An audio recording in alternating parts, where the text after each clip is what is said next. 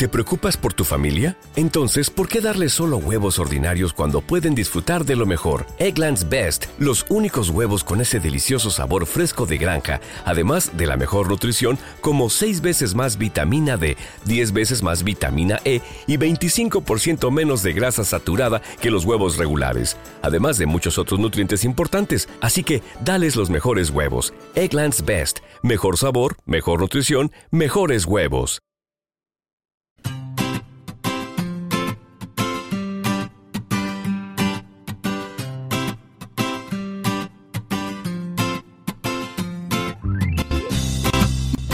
Bienvenido al capítulo 31 de Perspectiva, un podcast de estrategia empresarial donde analizaremos cada semana todas las decisiones y estrategias de las empresas que nos rodean. Si eres de los que te gusta estar informado, no lo dudes, sube el volumen y acompáñame. Yo soy David Isasi y hoy es 11 de septiembre de 2016. ¡Comenzamos!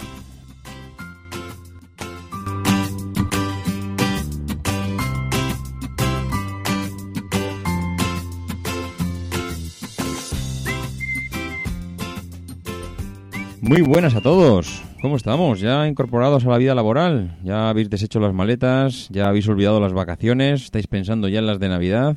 Que una vez que se han acabado ya estas vacaciones, la verdad es que no hay otra motivación más que pensar en las siguientes. Y espero que lo estéis haciendo porque eh, la depresión que podemos tener en septiembre si no, si no pensamos que tenemos más vacaciones puede ser, puede ser de escándalo. Pero bueno, no vamos a entretenernos aquí ya con, más historias. Vamos al tema. Ya habéis visto que esta semana hablaremos de, Lego. Quien no ha jugado alguna vez con Lego, bueno, pues esta semana comentaremos cómo, cómo ha conseguido llegar hasta donde han llegado. Y, bueno, pues mm, que no, nos entretenemos más, que luego me decís que me enrollo un poco y que habla, acabo hablando más en la entradilla de la empresa que al final. Así que vamos allá con la primera píldora de la semana.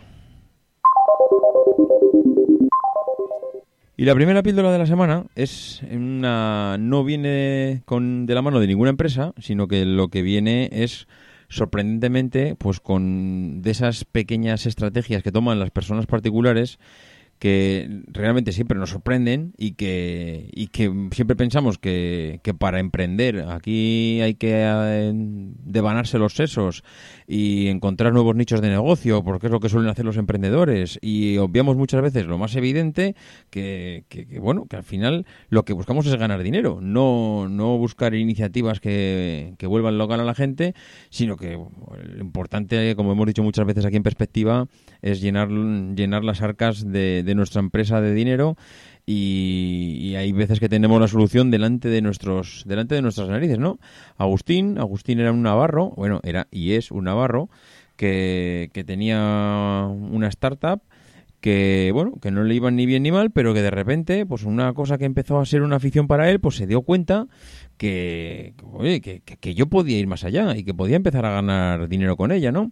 Y, bueno, pues que, algo que podía, que él había eh, reproducido en pequeña escala a nivel particular, si lo expandía y lo hacía un poquito más grande, pues que realmente se podía ganar la vida con aquello, ¿no? Incluso, ¿qué es lo que hizo? Abandonar su, su, su empresa y eh, empezar a dedicarse a esto que es lo que le gustaba más. Entonces, ¿qué es lo que hizo que Agustín se dedicara a esto? Bueno, pues él pensó que, bueno que, podía trabajar de corredor de apuestas online. Y, vosotros diréis hombre no me fastidies que puedes llegar a trabajar de corredor de empresas online cuando hay realmente empresas que todas las vemos anunciadas en la tele que dejan cientos de miles de euros en publicidad que son unos, auténticos monstruos de las apuestas online y, ahora va a venir aquí el amigo Agustín y va a empezar a ganar dinero con esto pues de, la noche a la mañana y con una idea feliz. Bueno, pues pues pues sí, la verdad es que es lo que es lo que ha pasado y aquí vamos a contar pues cómo lo ha hecho, ¿no? Cuál ha sido su estrategia para, para hacer para llegar a, conseguir vivir de esto. Bueno, pues lo que lo que ha hecho Agustín es encontrar lo más evidente y lo que y lo que muchas veces todos lo tenemos delante de nuestras narices y no lo vemos. Eh, él decía que era un jugador, vamos, siempre era el jugador más aburrido del mundo, el típico jugador que juega a la quiniela o que juega una primitiva y que, bueno, que decía que si ganaba dinero siempre era pues con apuestas seguras. Es decir, cuando todo el mundo jugamos a la quiniela y, ves un, eh, yo qué sé, Madrid-Albacete eh, y pones un 1, o sea, y pones un 2 porque piensas que un 1 lo ha puesto todo el mundo y que si quieres realmente ganar algo de dinero, pues hay que poner a ganar al equipo visitante en casa del Real Madrid.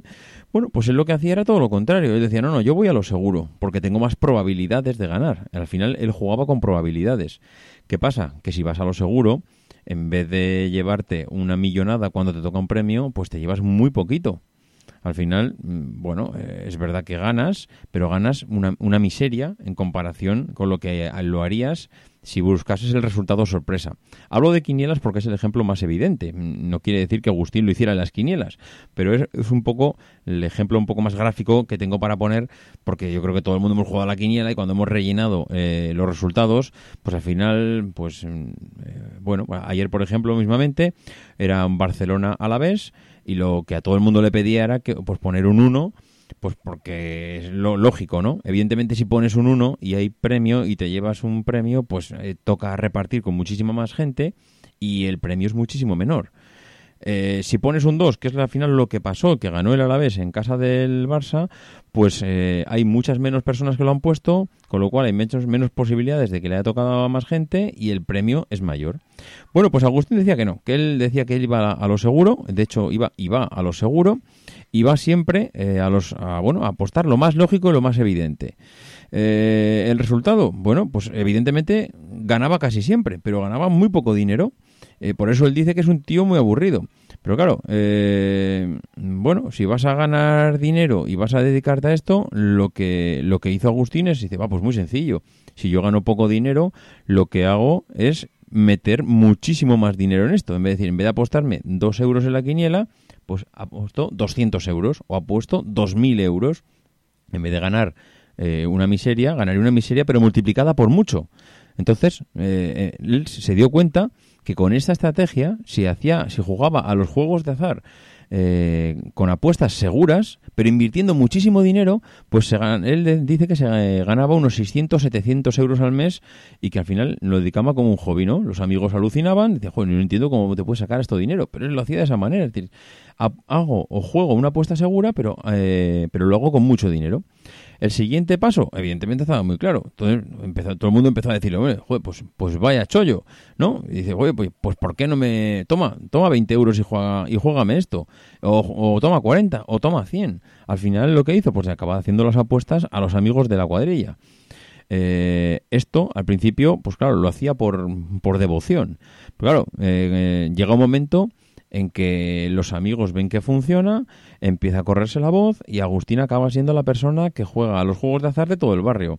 Y cuando él ve que esto empieza a escalarlo, pues ve una posibilidad. Es decir, eh, él, comenta que tenía tres opciones. Es decir, le podían decir que metiera un dinero a una apuesta concreta, es decir, oye Agustín, eh, apuéstame esto a, tal cosa al final esto lo puede hacer cualquiera, ya, pero como lo tenían allí, pues al final se lo decían a él, porque él sabe que se dedicaba a esto.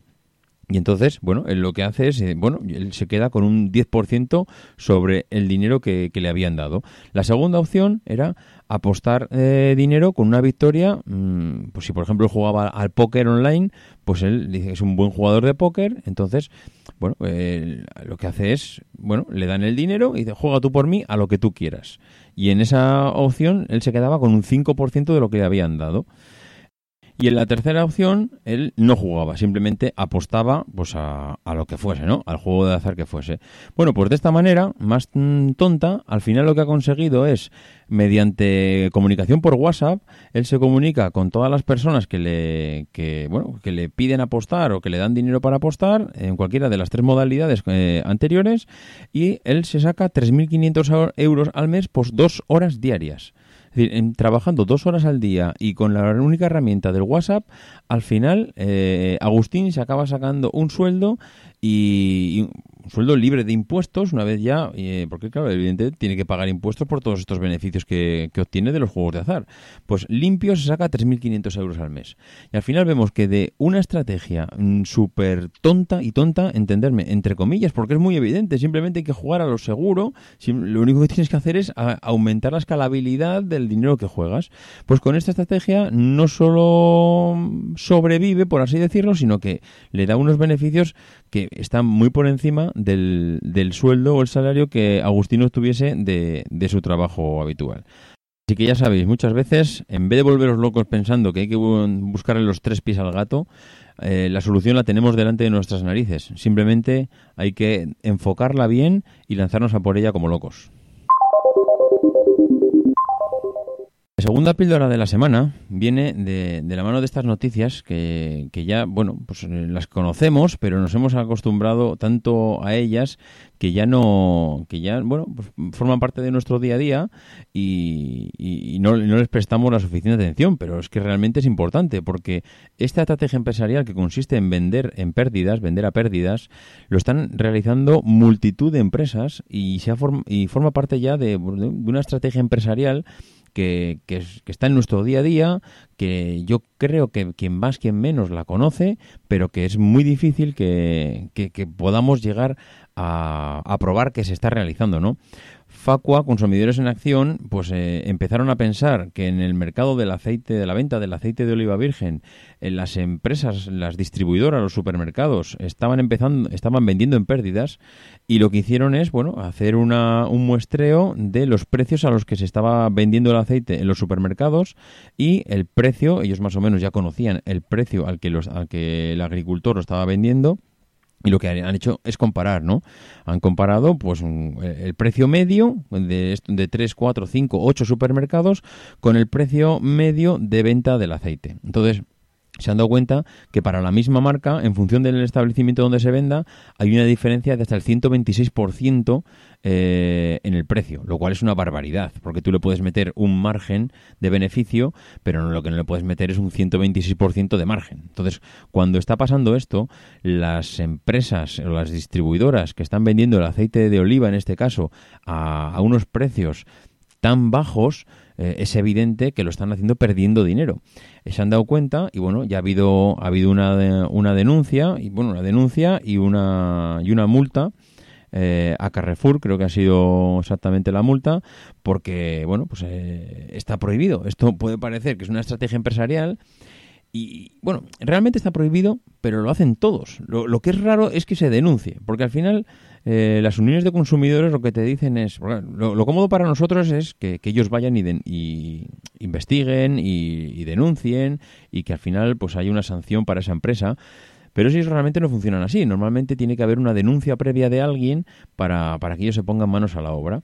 Entonces, ellos hicieron eh, lo que comentaba antes, ¿no? testearon varias empresas, fueron al campo, a Carrefour, al Día, Hipercor, al Lidl, a Mercadona. Eh, el, artículo dice que compararon 197 productos de 52 marcas diferentes y, al final pues salió esa conclusión, ¿no? Eh, ha habido, la que más ha sonado es Carrefour, pero yo diría que, que ha habido más sanciones. Y, bueno, lo que pasa que muchas veces sabéis cómo son las noticias. Sale la primera, una vez que ya se repite en la segunda, la tercera, la cuarta, esas dejan de salir en prensa, pero eso no quiere decir que los demás no lo estén haciendo en mayor o en menor medida. Pero al final es una práctica habitual, sobre todo en el sector de sector de agricultura, tema de pues, eh, los aceites, la, leche, el pollo. Al final, los grandes supermercados utilizan esta estrategia para atraerte a la tienda. Te ponen un reclamo, te ponen un producto que realmente está a un precio que es bajo, tú no puedes evitar el ir a la tienda, pero una vez que has ido a la tienda es que es casi imposible que te vayas únicamente con eso. Entonces lo que haces es, eh, bueno, llenas el, carro de la compra y si no te llenas el carro de la compra, pues llenas la cesta o compras, si no es un artículo, compras tres o cuatro más. Entonces al final ese dinero que ellos se podrían invertir en publicidad, en propaganda, consiguen dos cosas. Primero que vayas a la tienda y compres mm, que compres más productos. Lo segundo es que si no has ido anteriormente a la tienda, estás creando una primera eh, una primera visita de un cliente que antes no lo era, con lo cual estás ganando clientes. Y lo tercero que puedes conseguir es que al final ese cliente se fidelice. Eh, ese cliente que antes no venía a la tienda, ahora viene por primera vez y de repente pues se presenta allí todas las semanas porque ve que hay ofertas de productos que claro, si evidentemente estás vendiendo a pérdidas, lo más probable es que no lo hagas únicamente en un producto, lo estés haciendo en varios de ellos. Entonces, bueno, al final se acaba creando ese ese caldo de cultivo para que acabes visitando esa tienda que antes no conocías y que, y que por esta estrategia, pues bueno, acabas, acabas visitando y te acabas convirtiendo en un cliente fiel, ¿no? Bueno, eh, al final, mm, pues es una estrategia más. Está prohibida, si te, te pillan, te multan. Eh, el corte inglés creo que también ha salido eh, esta semana con otra noticia que prácticamente pasaba lo mismo y si no recuerdo mal también era con el, con el aceite de oliva. Entonces, bueno, mm, ha salido con este producto, pero pasa con muchas más. Ahora, también os digo que es una práctica muy, muy habitual y que al final mm, es difícil. Lo que es difícil es que se denuncie porque hay pruebas para, para realmente, pues bueno, saber que se está, se está cometiendo esta práctica. Y la tercera píldora de la semana viene de estas empresas que juegan sucio.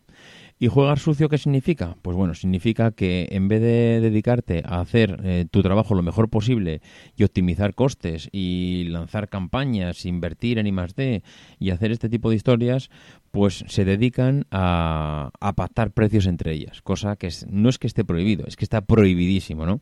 Hemos leído en prensa que en el sector del hormigón se había creado un cártel que, bueno que, este cártel lo que se dedicaba era a pactar precios dentro del mismo sector para evitar la libre competencia y tirar los precios por el suelo. Esto evidentemente lo que hace es anular la oferta y la demanda existente en el mercado y es cierto que asumes un riesgo cuando lo haces porque ya sabes que está prohibido, pero es que el beneficio es muy grande. El beneficio es tan grande como que estás eh, creando clientes cautivos porque no van a irse a otro a otra empresa a, a buscar precios más bajos porque no existen en el mercado. Porque si tú, bueno, evidentemente empresas de hormigón habrá 300.000, pero si tú te coges a las más grandes y pactas con ellos un precio, las más grandes ya tienen precios competitivos. Es, es, muy difícil que si te vas a las pequeñas te vayan a ofrecer precios tan competitivos como las grandes. Con lo cual, pues es lo que comentaba. Al final es muchas veces pues eh, este pacto que se produce entre grandes multinacionales lo que están haciendo es anular a las pequeñas y, tener clientes cautivos porque no existe la, libre competencia entre ellas. Eh, al final te puedes arriesgar, mm, pero al final esta gente dice, va, es muy raro que vengan a pillarme.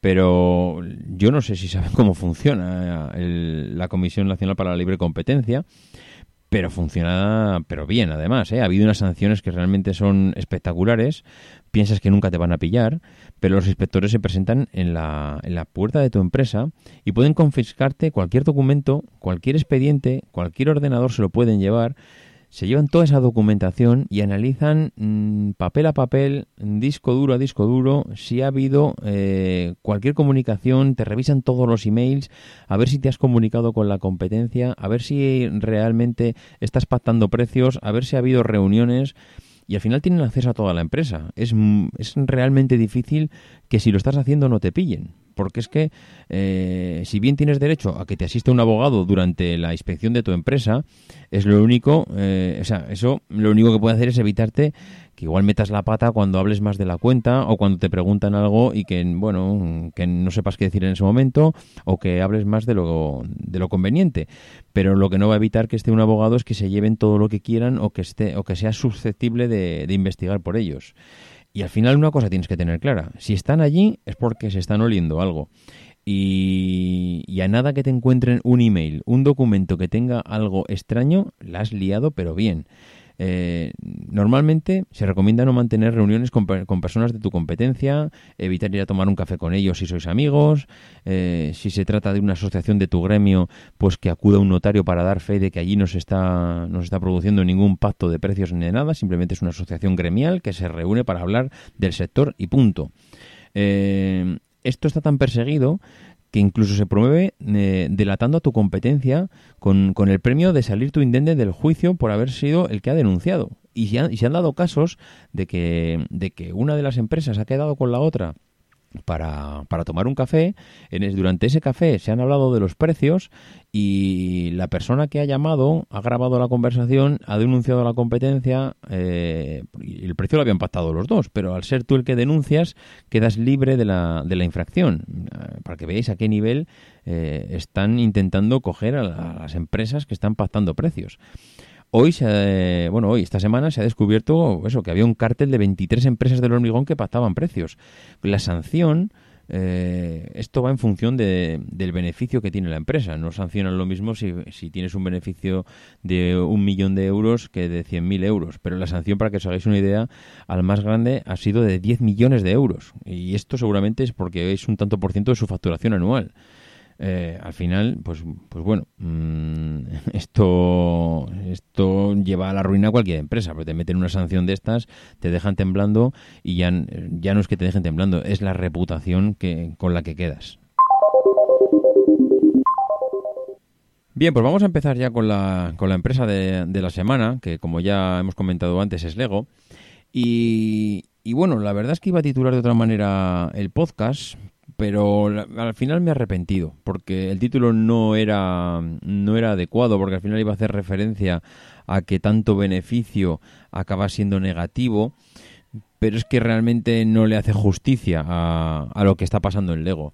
Lego es una de estas empresas que llevan tanto tiempo en nuestras vidas que, que al final, las bueno, como de la familia, ¿no? Nunca piensas que, que algo tan cercano puede llegar a ser una multinacional tan grande. Lego eh, al final es una abreviatura de dos palabras danesas, Leg eh, cuyo significado en danés es jugar bien. Pero Lego Group fue fundado en el año 1932 por Ole Kirk Christensen y la compañía ha ido pasando de padres a hijos y actualmente el propietario es Jell Krieg Christensen, nieto del, del fundador. Y, bueno, la, historia del Lego ya se remonta a, bueno, al comienzo del siglo XX, allí, bueno, al comienzo, ya un poquito entrado ya el siglo XX, el 28 de enero del, del año 18, 1918, Ole, Ole Krieg Christensen, me va a costar pronunciar el nombre, abre un, un negocio de carpintería en Billund y se gana la vida pues construyendo casas y muebles para granjeros de la región con la ayuda de un pequeño equipo de aprendices y tiene la mala suerte de que su taller se quema en 1924. Como hacen muchos grandes emprendedores, Christensen toma ese desastre como una oportunidad de construir un taller mayor y se dedicó pues a ampliar el negocio. Intenta encontrar formas de minimizar los costos de producción y comienza a producir versiones en miniatura de sus productos pues como ayuda de diseño, ¿no? Empieza a hacer escalas en miniatura de, sus casas y sus historias y, bueno, y al final esto pues empieza a inspirarle en la producción de juguetes. Y con el lema que solo lo mejor es lo suficientemente bueno, Christensen producía patos, camiones, aviones de madera, piezas de, bueno, piezas que eran de gran calidad, que, que, además eran bien apreciadas por los consumidores, porque él se va dando cuenta que el mercado pues está receptivo a eso que está, que está haciendo, ¿no? Y eh, bueno, lo que no lograba era venderlo pues en grandes cantidades. Pero dos años más tarde, eh, más tarde, perdón, Christensen es consciente de, la necesidad de que tiene que darle una identidad a su compañía y a fin de conseguir pues mejores resultados en las ventas, eh, considera necesario pues buscar el buen nombre y, y, entonces busca un nombre para su compañía y de ahí lo que hemos comentado antes, elige las primeras dos letras de las palabras danesas leg, L-E-G, y GOT, G-O-D-T, que significan jugar bien, y le da la palabra Lego. Y a partir de ese momento la empresa empieza a, denominarse Lego. Eh, es durante esta primera época, especialmente ya pues metidos en los años 40, cuando se comienzan a hacer ya los pequeños, pequeños bloques de plástico, ¿no? Que conocemos como, como los Legos, ¿no? De cuatro o ocho pernos, que son estas puntitas que sobresalen del bloque de ladrillo, que fueron lanzados al mercado con el nombre de ladrillos de enlace automático, con los que se podían construir pues un montón de diseños y el mismo tractor, el Ferguson, existía en una versión para armar y, y otra terminada, ¿no? Bueno, pues desde el lanzamiento ya en los años 50, el sistema Lego había sido tan exitoso que había comenzado a exportarse primero a Suecia y posteriormente a Alemania. Y el auge era ya tan grande que en el 59 Lego establece empresas en Francia, Gran Bretaña, Bélgica, Suecia y, al final, bueno, pues con tonta, tanta variedad de territorio se expande eh, exponencialmente y ya en el 61 empieza a vender en Estados Unidos y Canadá. O sea, es, es realmente increíble como en cinco años él aplica una estrategia de crecimiento bestial y es capaz de digerir todo eso, porque ya hemos comentado muchas veces que ya no es tan importante la estrategia, sino digerir y ser capaz de que tu empresa mm, corra tanto como tu mente, porque es que muchas veces la mente va más rápido que lo que queremos hacer. Bien, pues eh, en el 62 introduce, sigue, sigue creciendo, introduce productos pues, en Singapur, Australia, Marruecos, Japón y ya en el 64 realiza las primeras ventas en Medio Oriente. O sea, fijaros, en 10 años, menos de 10 años prácticamente, consiguieron expandirse en todo el mundo. O sea, es que era espectacular y era para mí la primera de las grandes estrategias de, de Lego, que es conseguir eh, expandirse a nivel mundial y ampliar una escalabilidad que muy pocas empresas consiguen hacer en tanto tiempo. Bueno, pues eh, entre el 61 y el 62 llegan las primeras unidades de armables Lego, un agregado que expandió el potencial pues, para construir automóviles, camiones, eh, autobuses y otros vehículos a partir de los ladrillos Lego. Y también durante este periodo, en el 61-62, Lego introduce los juguetes diseñados específicamente para el mercado preescolar. Ojo, porque esta empieza a ser una de las primeras estrategias del ego. Ya ha llegado un momento en que ha crecido tanto, tanto, tanto, que empieza a ver que, bueno, hay que empezar a utilizar otro tipo de estrategias. Y una de estas estrategias es, venga, vamos a empezar a, bueno, a dirigirnos a, sectores o a personas concretas. Y el primero que elige es el mercado preescolar. Hace acuerdos con Samsonite para seguir produciendo con esta estrategia en, en Canadá y eh, para entonces ya tenía, mm, bueno, eh, bueno, para entonces, mm, estamos hablando de los años ya 80, ¿eh? ya tenía eh, más de 50 juegos de ladrillo del sistema Lego. Ojo, porque aquí asistimos a otra estrategia nueva. Por eso hablaba yo antes de la innovación continua de Lego. Primero, se expande a nivel mundial en 10 años en tiempo récord. Segundo, empieza a dirigirse a sectores de negocio que él entiende que necesitan productos específicos. Y tercero, empieza a diversificar los juegos. En los últimos 20 años hace 50 juegos de ladrillo diferentes. O sea, es, espectacular. Y luego otra de las cosas importantes y que le ha dado un toque de distinción al Lego es que eh, los materiales que utiliza pues son de una altísima calidad. En el año 63 ellos estaban fabricando con acetato de celulosa. Es un material plástico que utilizan para fabricar los ladrillos, pero que se dan cuenta que bueno, que necesitan un material que sea más estable. El acetato de celulosa pues tiene deformaciones, empiezan a arquear las piezas y ellos pues ven que el, cliente le está pidiendo más calidad, que, el producto tiene que durar más. Al final está en contacto con niños pequeños.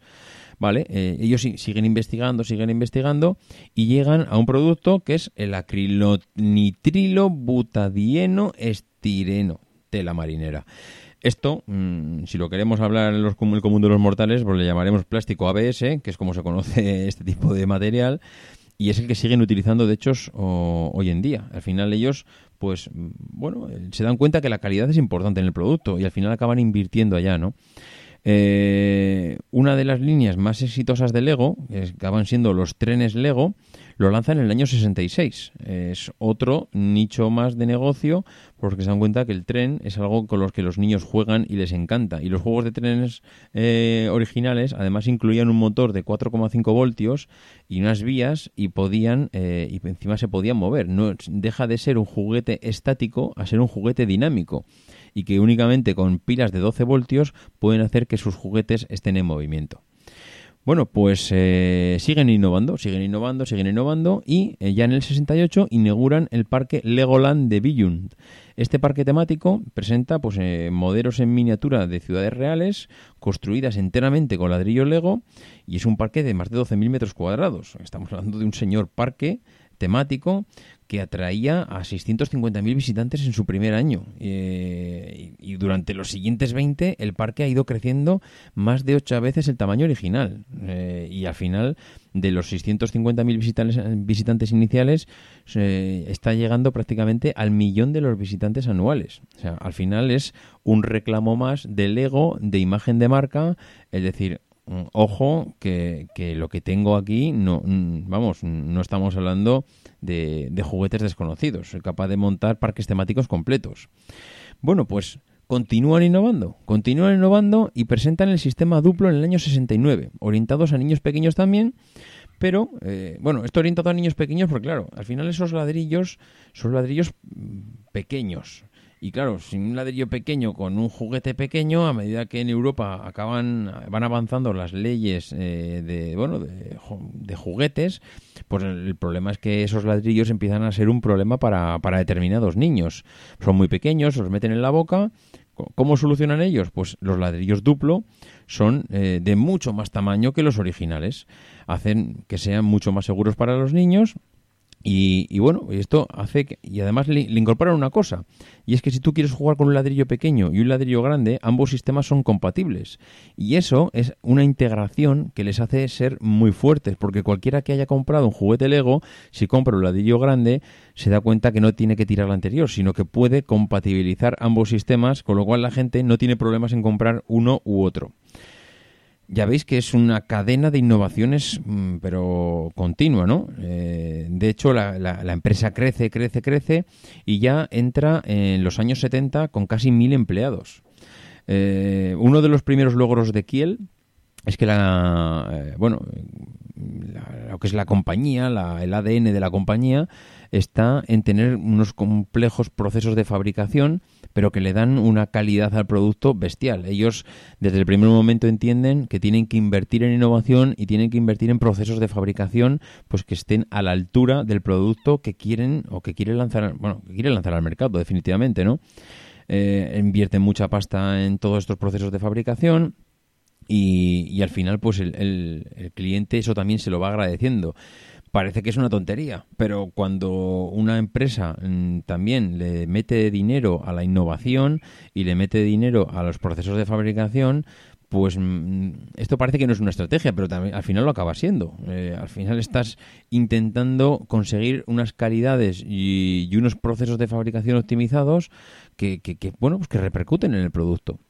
Bueno, pues eh, ya habíamos entrado a los años 70 eh, que es que es cuando hemos comentado que es cuando empiezan a, seguir a invertir más fuerte en el proceso de fabricación y en el 74 vuelven a innovar, vuelven a darle al coco y empiezan y crean, le dan una vuelta de tuerca al producto y crean eh, las figuras humanas con brazos articulados que, bueno, en lo que era la familia Lego total, ¿no? Los, cuales pues se convierten en productos estrellas de la compañía muy pronto. Todos hemos visto los Legos con brazos que, se mueven, que a día de hoy sigue vigente, vamos, no estamos hablando de algo que, haya pasado a la historia. Eh, al final, pues esto mm, se convierte en algo característico del Lego, este movimiento de los brazos articulados, articulados, perdón, y, lo que hacen es que los juegos de la serie experto, como le llaman ellos, que, se presentaron en el año 75, estaban eh, orientados a, también a usuarios. Hasta ahora habían, habían dedicado muchos esfuerzos en, enfocarse a la gente joven, a los chavales, pero claro, mm, si, si se te acaba ya ese nicho de... Bueno, si te acaba, eso no es que se te acabe, simplemente quieres seguir creciendo, quieres diversificar, otra de las estrategias de, del ego, aparte de diversificar en producto, diversificas en edades. Empiezan a crear lo que le llaman, lo que decía yo ahora, esa serie experto, que son, eh, bueno, pues legos orientados a, personas de mayor edad y más experimentados, que lo que piden es, oye, a mí hazme, o hazme un juguete, entre comillas, en la que pueda, eh, bueno, que pueda demostrarme a mí mismo que puedo construir una nave espacial, o que puedo construir un castillo, o que puedo, al final lo que están creando son maquetas, maquetas, se dan cuenta que a la gente le gusta, y dicen, oye, si a la gente le gusta hacer mega maquetas, ¿por qué no les puedo dar yo eh, estas piezas ya preparadas para hacer esas maquetas y lanzan esa serie experto pues para los aficionados al mundo del modelismo y a, las maquetas. Bueno, eh, estos juegos al final incorporaban partes móviles como engranajes, ruedas dentadas, palancas, ejes y al final permitía la construcción de modelos pues súper realistas como automóviles y mecanismos con engranajes pues que muy parecidos a, que eran muy parecidos a la vida real. Y de hecho los ladrillos Lego han sido considerados desde siempre, pues vamos, una ayuda para educadores gracias a la capacidad que tienen para desarrollar habilidades creativas y resolución de problemas en, los chavales. Eh, bueno, a partir de la década de los 60 esto es que se metía hasta en las escuelas. O sea, al final eh, si hemos entrado alguna vez, hemos tenido críos y hemos entrado en una guardería, ¿quién no ha visto allí piezas de Lego por alguna de las esquinas? Eh, estos se utilizan mucho para los pequeños porque les potencia mucho la creatividad y son capaces de, de bueno, de, crear cosas que en su mente pues eh, hace que empiece, que en su mente hace que empiece a estructurarse. Y si ya nos metemos en la, bueno, en los últimos años, diría ya pues en el siglo XXI, Lego pues eh, empieza a utilizar ya estrategias pues de bueno de unas dimensiones pues, pues yo diría importantes porque claro eh, necesita ya dentro de su innovación necesita rizar el rizo. Eh, ellos no quieren perder su bueno decir su ADN en cuanto a sus sistemas de fabricación de alta calidad de hecho, ellos fabrican en moldes muy pequeños, mm, al contrario que igual que grandes multinacionales o compañías chinas o empresas chinas que te fabrican grandes moldes que, tienen capacidades de estampar hasta 60 o 70 piezas en cada, en cada golpe. Ellos mm, mantienen moldes pequeños que, que están labrados a máquina con muchísima precisión, que han costado muchísimo dinero eh, bueno, son moldes de inyección que tienen muchísimos sensores, que tienen mucha tecnología, pero prefieren fabricar en paquetes pequeños más que grandes, mm, grandes moldes que pueden tener más defectos y que los puede ser, los puede hacer un poquito más incontrolables.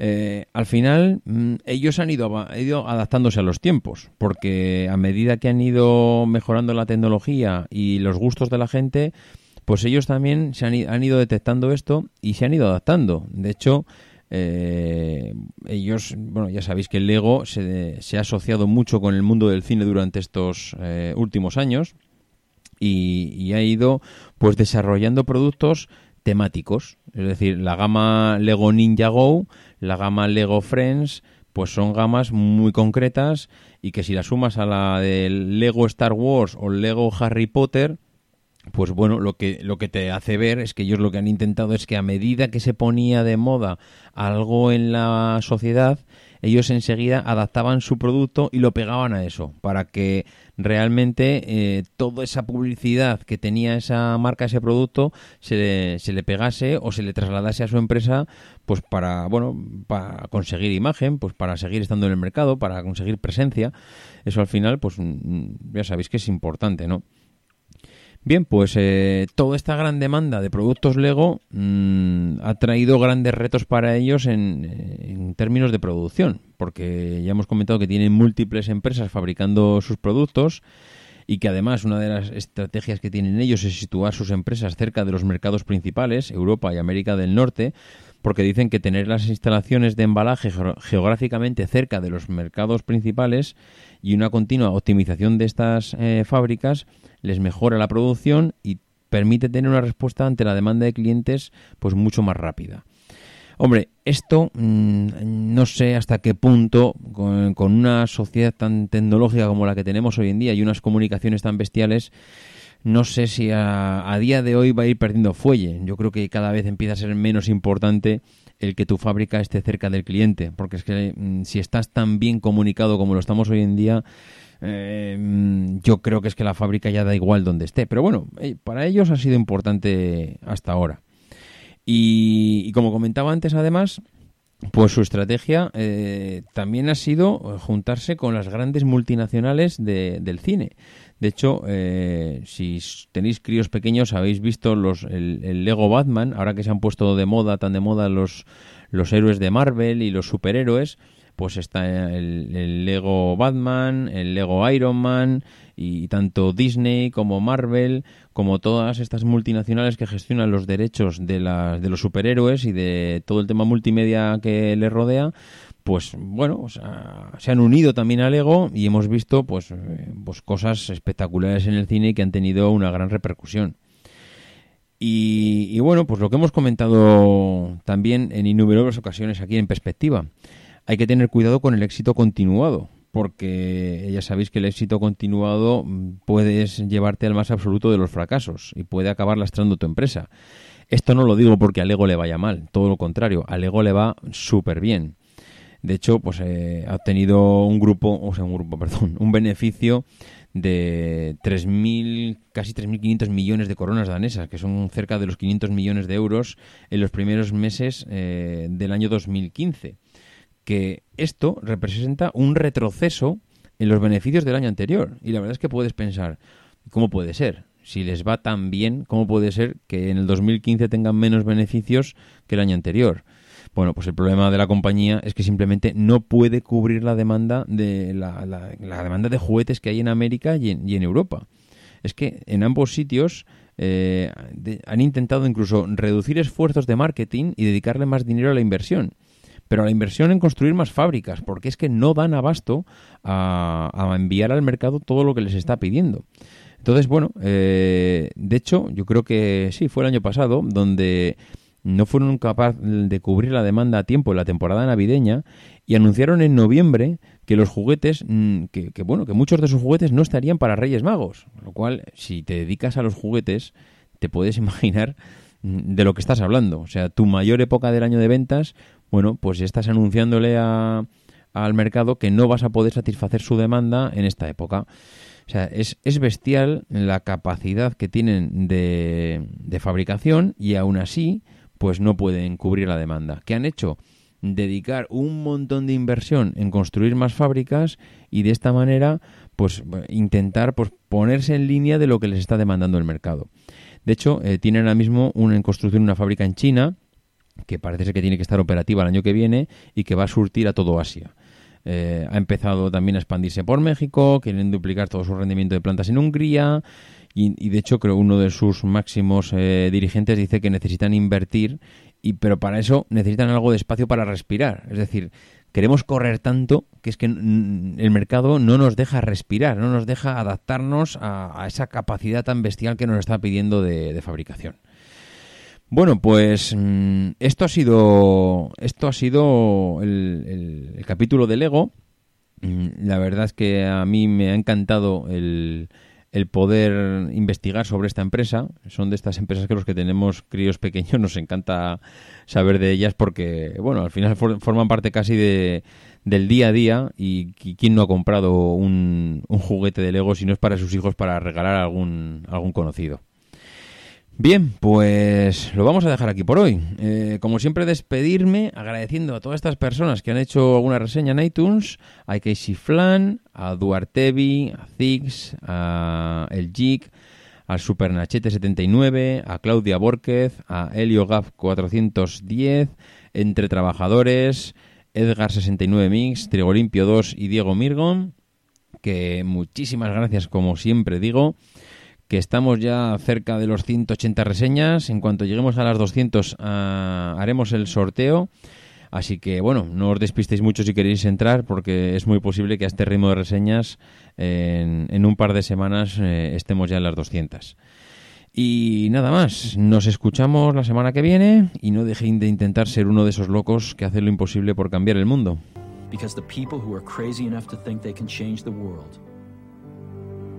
Are the ones who do.